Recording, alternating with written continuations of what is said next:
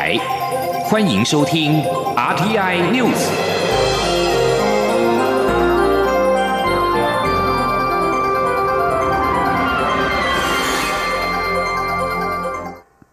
各位好，我是主播王玉伟，欢迎收听这节央广主播台提供给您的 RTI News。今天是二零一九年六月十三号，新闻首先带您关注。香港民众十二号群起前往立法会前抗议逃犯条例的修订，与警方爆发激烈冲突。警方在昨天晚间近十点时再度实施清场，受伤人数在入夜之后迅速增加，至少已经有七十二人受伤，其中两人伤势严重。此外，香港《明报》报道，多名香港特首的选举委员在十二号已经展开联署，要求特首林郑月娥下台，并且撤回逃犯条例修正案，同时停止警方继续使用暴力。到昨天晚上十点四十一分为止，已经有多达两百零八名选举委员参与联署。至于群众及反对派的动向，参与发起群众抗争的香港民政十二号深夜表示，在保障民众安全的考量之下，十三号没有办法再举行集会，因为依照规定只可举办合法集会。但是民政仍呼吁香港民众持续已经展开的三罢行动，也就是罢工、罢市、罢课。香港立法会原定十二号要将逃犯条例修正案二读，却引发大批民众抗议，会议因此取消。但是被警方驱离的民众仍未完全散去，而香港特首林郑月娥仍坚持立法会应该审议逃犯条例修正案，并且指称这场冲突是有组织性的暴动。外交部政务司长徐思俭十二号谈到香港反送中示威活动时表示，如果最后港府仍然强行推动逃犯条例修正案，将会是民主发展的一大挫折，对于中国推销台湾版一国两制不利。徐思俭十二号出席美国智库传统基金会研讨会之后，接受媒体访问时表示，对于有这么多人走上街头反对逃犯条例修订案，他感到十分惊讶。香港示威活动对台湾而言是很明确的一次一国两制说明。徐思俭进一步指出，北京或许以为一国两制很成功，但是从台湾角度来看，若是这么多人上街头抗议，最后仍未能取消修法，从民主发展角度，从重视人民意见的角度来看，都是很大的挫折。现在中国国家主席习近平推销台湾版的一国两制，相信这是相当不利的因素。而在国际间的反应方面，美国总统川普十二号表示，他能够了解香港示威者，但是希望他们能够和中国解决问题。欧盟十二号表示，香港政府必须尊重市民的权利，但也呼吁各界应该要自治。欧欧盟表示，香港市民因为香港政府提议修订逃犯条例而引发众多忧心。欧盟亦有同感，并且已经向港府表达这项议题敏感，而且对香港和人民、欧盟和外国公民以及企业对香港的信心都将会有深远的影响。英国外交大臣韩特十二号呼吁香港政府倾听人民的关切，暂停并反省这些争议措施。英国和加拿大两国外交部已经在四号发表过联合声明，强调对嫌犯引渡必须符合一国两制原则，并且充分尊重香港的高度自治。纽约时报分析，香港特首林郑月娥有中南海高层力挺，意志坚定，加上立法会亲北京议员占多数，北京不易让步。报道指出，林郑月娥如果挺过抗争风暴，成功修例，将会让北京有机会扩权，绕过香港独立的司法体系，将手伸向香港居民以及访港人士。而在国内的民间反应方面，香港反送中示威引发全球关注。台湾成功大学学生会在今天晚、昨天晚间临时发起了声援活动，有数百名学生聚集在成大光复校区门口，让在台港生相当感动。成大正值期末考，成大学生会在十二号下午四点临时决定举办声援香港反送中活动。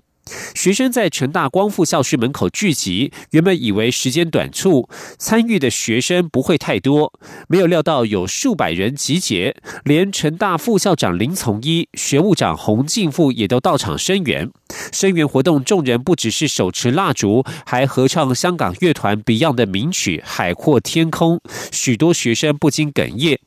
而在高雄，在台港生在高雄市文化中心前静坐，声援香港反逃犯条例修法。高雄市长韩国瑜发表声明表达关注，副市长叶匡时也到场致意。绿营高雄市议员则是静坐力挺，以行动声援反送中活动。即将焦点关注到国内的农业议题。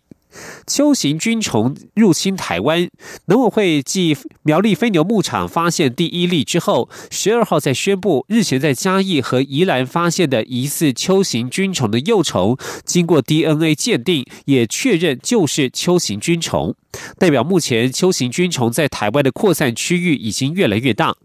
由于秋行菌对去。这种虫呢，对于农作物的损失相当大。农委会也发出了全民抓虫令，只要民众通报在田野间、野外发现秋行菌虫，并且经过鉴别确认，就可以获得新台币一万元的奖励金。秋行菌虫在台湾现踪，目前仍有七例通报案例正在检定当中。行政院长苏贞昌十二号下午指示各部会务必上紧发条，全力防治。前立记者王威婷的采访报道：秋行菌虫入侵台湾，行政院长苏贞昌紧盯防治工作。他十二号下午亲自召开秋行菌虫防疫会议，包括行政院副院长陈其迈、政务委员张景森、农委会主委陈吉仲、退辅会主委邱国正、环保署长张子静和主计长朱泽明等都出席。苏贞昌在会中才是秋行菌虫的防疫挑战比非洲猪瘟更严峻。他要求部会不能怠忽职守，务必要上紧发条。若有任何人渎职而酿灾，他一定追究责任。行政院发言人古勒斯尤达卡转述说：“所以这个朱院长他即刻就召集各个部会。”要求各部会绝对不能怠忽职守而酿成灾情。所以今天在听取完农委会的简报之后，他做了以下的裁示：他严格的要求各部会务必要上紧发条。苏院长要求各部会的首长一定要督导所属，如果有任何人渎职疏忽而酿灾。他一定追究责任。苏贞昌也在会中要求农委会，在兼顾专业的前提下，缩短秋行菌虫的检定流程，也呼吁地方政府配合中央防疫。另外，主计总处在会中表示，已经备妥特别统筹分备款，地方政府如有防疫需要，向中央提出申请后，隔天即可预拨款项。古勒斯指出，内政部、国防部、退辅会、教育部、财政部、经济部、交通部、环保署等都加入中央灾害应变中心。这些部会所主管的公园、绿地或设施，都有可能是秋行菌虫出没的危险区。苏贞昌要求上述部会加强内部纪律，做好防治工作。古拉斯表示，除了已经确认苗栗、嘉义和宜兰的玉米田有秋行菌虫的踪迹，宜兰、嘉义、台中、彰化和云林也接获七例通报案例，正由农委会确认中。他表示，现在起的十到十四天是防治秋行菌虫在台湾扩散的关键期。如果幼虫蜕变为成虫，疫情会超乎想象，台湾水稻、玉米等农作物将受到很大的危害。这段期间，如果发现秋行菌虫的幼虫，一定要扑杀掩埋。古拉斯也说，农委会将公布秋行菌虫防治宣导措施，要求农民加强巡检，并建立通报奖励机制和及时通报 APP、检举专线等，加强秋行菌虫防治的教育宣导。中央广播电台记者温威婷采访报道。司法议题，法务部修正侦查不公开作业办法将在十五号上路，却遭到质疑会成为新东厂。法务部长蔡清祥说明，过去就有相关的作业办法，这一次修正只是让内容更具体明确。法务部检察司副司长李豪松也说明，这项办法是为了落实无罪推定，避免出现未审先判，相关的质疑是天大的误解。前天记者欧阳梦平的采访报道：为落实侦查不公开，法务部日前修正侦查不公开作业办法，并将于十五号开始实施。有媒体人质疑，法务部在三个月前偷偷摸摸通过此办法，以后还要设立新闻监看小组，批评是新东厂。法务部长蔡清祥十二号说明，侦查不公开作业办法的对象不是一般民众或媒体，而是针对涉及侦查业务的公务员，而且相关办法本来就存在，这次修正只是让规范内容更具体明确。蔡清祥说。其实侦查不公开啊，它是刑事诉讼法本来就有规定了，所以这个原则啊，侦查不公开原则老早就存在了。那只是要有一个比较呃明细的这种作业办法啊，我们过去也有，但是不够清楚。这一次呢，又把它定得更清楚而已，所以并不是说突然又冒出来的东西啊。法务部检察司副司长李豪松进一步指出，这个办法是根据司法改革国事会议决议研拟，从今年三月开始办了四场说明会，主要针对侦查机关在处理刑事案件过程中有没有违反应该严守秘密的事项。李豪松表示，修正作业办法的目的在于维护侦查程序的顺利进行，保障被告及被害人的隐私，以落实无罪推定，避免遭到媒体过度标签化。或是出现未审先判的疑虑。另外，为了符合新闻自由及公众利益，未来将建立发言人制度，并律定可以公开的原则与例外。如果有符合公共利益或个案有必要时，还是可以透过机关发言人说明。对于重大受社会瞩目的案件，在侦查终结后也会主动对外说明。至于设立的侦查不公开检讨小组及督导小组，则是为了自我管理与督导。李浩松指出，若有违反侦查不公开的作为，就会进入内控机制检讨改进，并非要监看有何对政府不利的报道。中央广播电台记者欧阳梦平在台北采访报道。农业讯息。二零一九年台北国际食品展将在十九号到二十二号在台北世贸医馆以及南港展览馆登场。农委会依照往例精选一百一十六家国内优质厂商筹组台湾馆，规模是历年来最大。农委会在十二号举行了展前记者会，相关特色产品提前亮相。由于今年取得包括台湾好农 TGA 和阿拉验证的厂商多与。多于以往，农委会也力拼今年的接单能够突破新台币两亿元。前天记者陈林信宏的采访报道。台北国际食品展被视为是亚洲重要食品展之一，农委会筹组的台湾馆每年都会邀请国内优良的厂商共同参展。今年以台湾风味好实在 （Amazing Taiwan） 为主题，并有七大主题区展现台湾优质的农渔畜产品。农委会主秘张志胜指出，过去台湾农产品较强调初级产品和初级加工，但这几年来，农委会辅导业者将农产品结合健康以及银发族等需求，让台湾的农产品升级价值，且更有竞争力。至于这几年也积极辅导业者和厂商取得相关的验证，像是清真阿拉验证、TGA 验证的厂商越来越多。不少来台的国外买家就是看上这些验证来采购台湾的优良农渔畜产品。今年农委会也相当有信心，希望在台湾馆的接单就能够一举突破新台币两亿。张志胜说。那在去年的台北食品展里面，我们整个接单的情形达到一点六亿。那今年我们希望整个接单能够突破两亿。那因为台湾的农产品有很好的实力，台湾的加工业者也有很好的技术，我们希望串联我们好的产品跟好的加工技术，提升我们产品的价值，也能够把整个产产业链把它串联起来。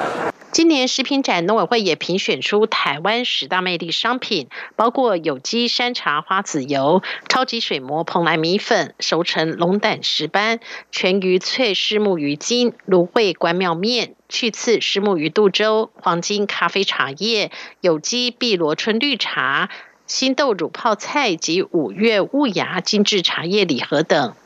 中央广播电台记者陈林信宏报道。关注体育消息。以谭雅婷、雷千莹和彭家茂亚运银牌为班底的中华反曲弓女子代表队，十二号在二零一九世界射箭锦标赛女团十六强赛以六比零完封法国，顺利取得二零二零东京奥运三张参赛门票。二零一九世界射箭锦标赛是明年东京奥运资格赛，只要反曲弓男女团体赛晋级八强，就可以取得三张的奥运入场券。稍早，男团靠着加射以五比四险胜法国，率先取得参赛门票。随后，女团也传出捷报，台湾男女射箭纷纷取得满额的参赛入场券。之前，台湾仅有涉及田家珍、吴佳颖和亚洲标枪纪录保持人。郑郑兆村等等共三人摘下东京奥运入场券，如今射箭一口气豪取六张的参赛门票，也成了东京奥运中华队的最大代表队。马来西亚羽球名将李宗伟在去年爆出罹患鼻咽癌的消息，据传他将在今天中午宣布退出羽坛。马来西亚羽球协会十二号向媒体发布记者会邀请函，透露李宗伟将在今天中午召开特别记者会。已经有风声传出，加届届时将宣布退役。马来西亚青年级体育部长塞沙迪承认与李宗伟会面，但是拒绝透露谈话内容，只表示会全力支持他的决定，不会忘记他对马国体坛的贡献。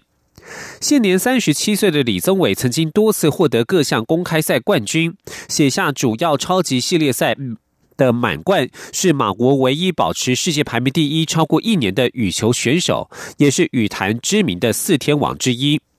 李宗伟是在去年七月参加印尼羽球赛之后，传出罹患呼吸系统疾病，并且接连缺席南京世锦赛和雅加达亚运会，引起外界的揣测。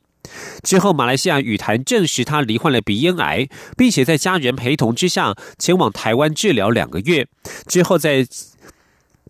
今年的一月初返回大马接受训练。李宗伟的短期训练已经逐渐减少，在过去的六周之内也没有在任何的羽球场上出现过。如今传出他即将退役，也不足为奇。这里是中央广播电台。是阳光，翅膀打开了世界之窗；是阳光，翅膀环绕着地球飞翔。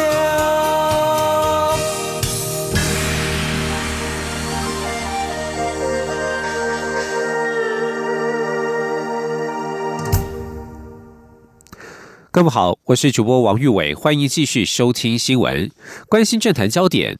民进党总统初选民调在昨天已经结束。对于有网友质疑有电访员问法直接排除赖清德，恐怕有作弊之嫌。对此，民进党主席卓荣泰十二号出席中常会前表示，待民调资料开封之后，就会就个案进行详细检验。如果有需要，会扩大查验，绝对会让民调结果公正，得到信任。而至于个案，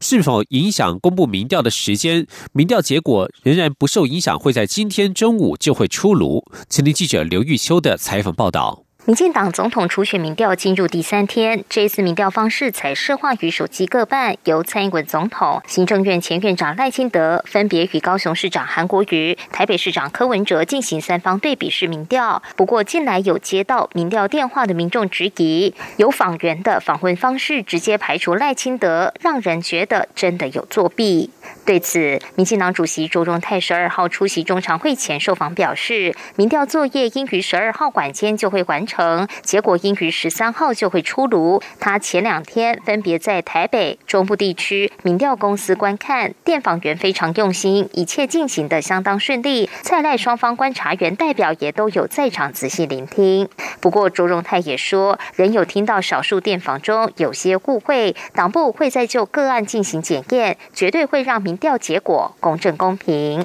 在访问当中的一些或许误会，或者传言，或者是沟通。不够清楚，但是我们都非常的重视。这针对一些比较具体的个案，在明天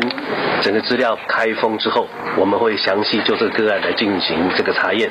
如果有需要，我们会全面扩大的来查验。呃，绝对要让整个结果是公正，能够得到大家信可的。至于清查个案是否会影响民调结果出炉的时间，朱荣泰说不会，但清查可能需要一段时间。不过十三号仍旧。会先做初步的判断。而对于近来有媒体公布民调，遭质疑是否违反民进党的民调规定，朱荣泰则说，媒体执行的民调与党部民调没有关系，候选人也不必因此情绪受到影响。他呼吁蔡赖双方要保持最好的体力、情绪，冲刺到最后一天，要坚持完最后的一里路，静待结果出现。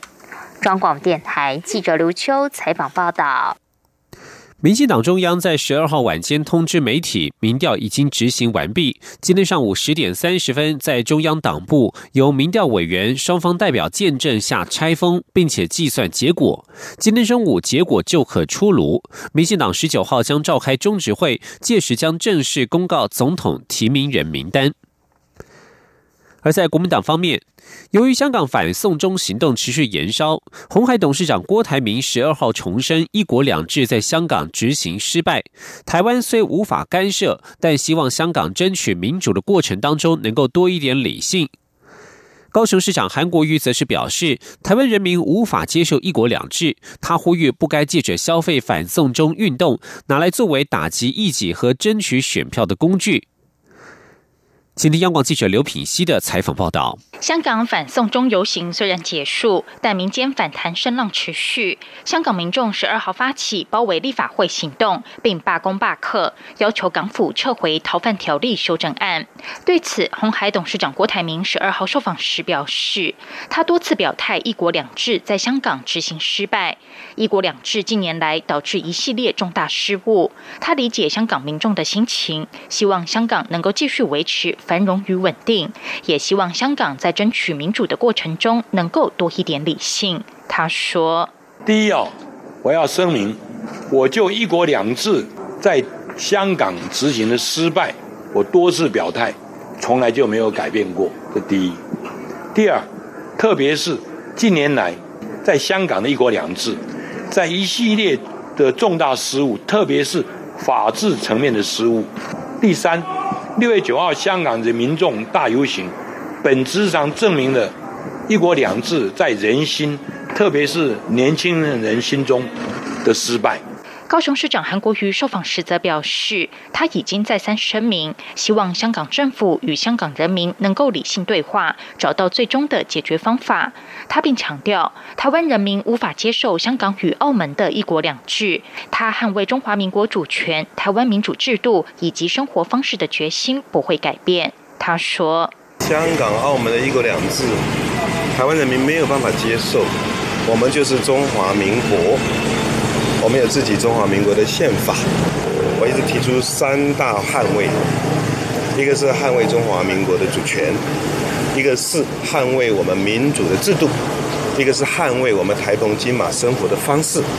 韩国瑜也在脸书发文表示，日前第一时间被问到反送中的问题时，他因为没有掌握完整的讯息，所以很诚实的说不知道、不晓得。他不推诿，也不回避。他认为台湾根本不存在一国两制的问题，因为只要中华民国国民不要，谁都没有办法把一国两制强加在我们身上。他并强调，我们捍卫并珍视的民主价值，不是借着消费反送中运动拿来作为打击异己和争取选票的工具。他并强调，支持九二共识，反对台湾独立，不接受一国两制。央广记者刘聘熙的采访报道。而根据苹果日报最新民调，红海董事长郭台铭。的民调首度追平高雄市长韩国瑜，对此韩国瑜十二号表示，民调有高有低，他都尊重。而郭台铭则表示，他不会沾沾自喜一时的民调结果，他与韩国瑜一定要合作，否则国民党没有胜选的把握。金车文教基金会在十二号公布台湾学生手机使用以及网络交友的调查结果。统计发现，每个学生的脸书平均有两百七十三个好友，但实际认识的不到六成，只有一百五十人。另外，有六成多的受访学生表示，没有手机会感到无聊；五成多的人手机没电会感到很不安。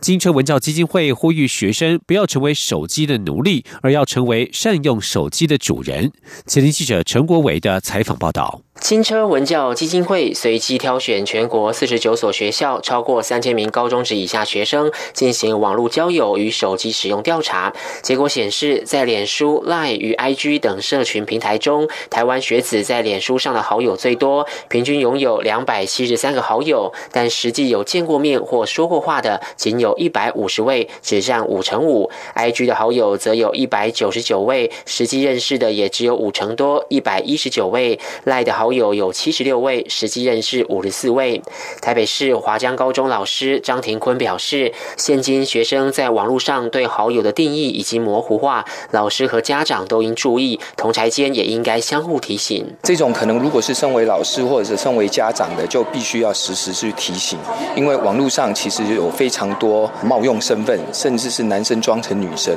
所以这些例子可能在课堂上或者是家长要跟孩子们一定要务必提醒，否则真的会落入交友陷阱。在手机使用方面，近四成受访学生每天平均使用三小时以上，而且年龄越大，使用时间越长。主要拿手机观看影音、用赖聊天以及玩游戏。有六成多青少年没手机会感到无聊，五成五遇到手机没电会感到很不安，而且手机电量低于百百分之四十就会想要充电，并有三成多的高中生几乎每天携带行动电源。金车文教基金会总干事曾青云表示，随着网络取得与使用越来越便利，学生对手机的依赖也越来越高，手机成为无形的时间杀手。呼吁学生要懂得自我提醒，成为善用手机的主人。中央广播电台记者陈国伟台北采访报道。人权议题。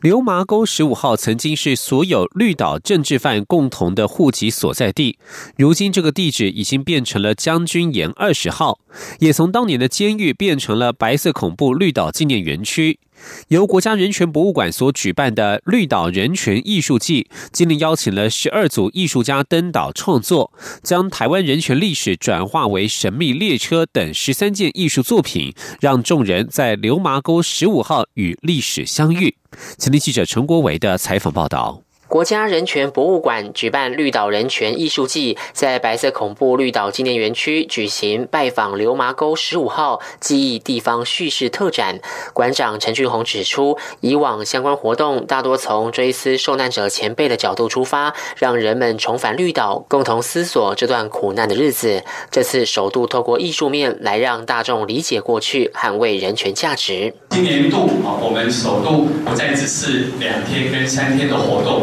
我们这次的艺术季总共会持续三个月。那同时，我们邀请了十二组的艺术家，共同的透过艺术来进行社会的对话。特展记者会选在白色恐怖景美纪念园区举行，会中放映由导演吴德纯与纸艺家陈若涵合作的纸雕动画《神秘列车》。这辆列车满载戴着手铐的疲惫旅人，手铐的碰撞声和轨道声扬起，不知开往何方。仅仅因为他们的思考跟意见跟当权者不一样，他们就被迫搭上这辆列车。那他们想说的，他们不能说的。其实我觉得都留在了轨道里面的石头。我想象石头把他们想要说的东西都留下来，我就想要从这个出发点去做我的作品。文化部次长肖宗煌表示，台湾曾走过一段政府以公权力侵害人权的历史，因被后代理解和记忆。所以，透过举办绿岛人权艺术季等相关纪念活动，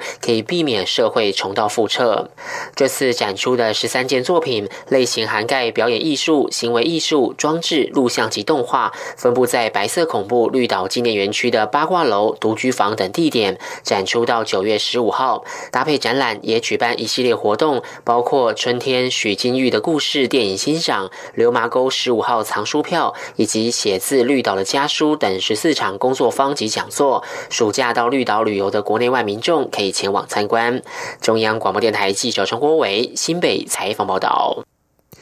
也来关注环境议题。英国石油公司世界能源统计回顾报告在十二号指出，去年全球碳排放量攀升百分之二，创下二零一零到二零一一年以来的最大增幅，并且表示这是一个非永续性的趋势。根据法新社报道，能源巨头英国石油公司执行长杜德里表示，社会大众对于气候变迁采取行动的要求与实际进展的速度日益不相称，能源需求与碳排放量多年来以最快的速度增加，这个世界走上了一条非永续性的道路。报告指出，二零一八年全球能源需求量较去年增长了百分之二点九。这种需求成长有部分是由美国页岩油大幅增产来满足。美国是全球石油和天然气产量增加最快的国家。另外，报告也发现，虽然二零一八年再生能源的使用量增加了百分之十四点五，但是也只占去年发电量总成长量的三分之一。以上新闻由王玉伟编辑播报，这里是中央广播电台。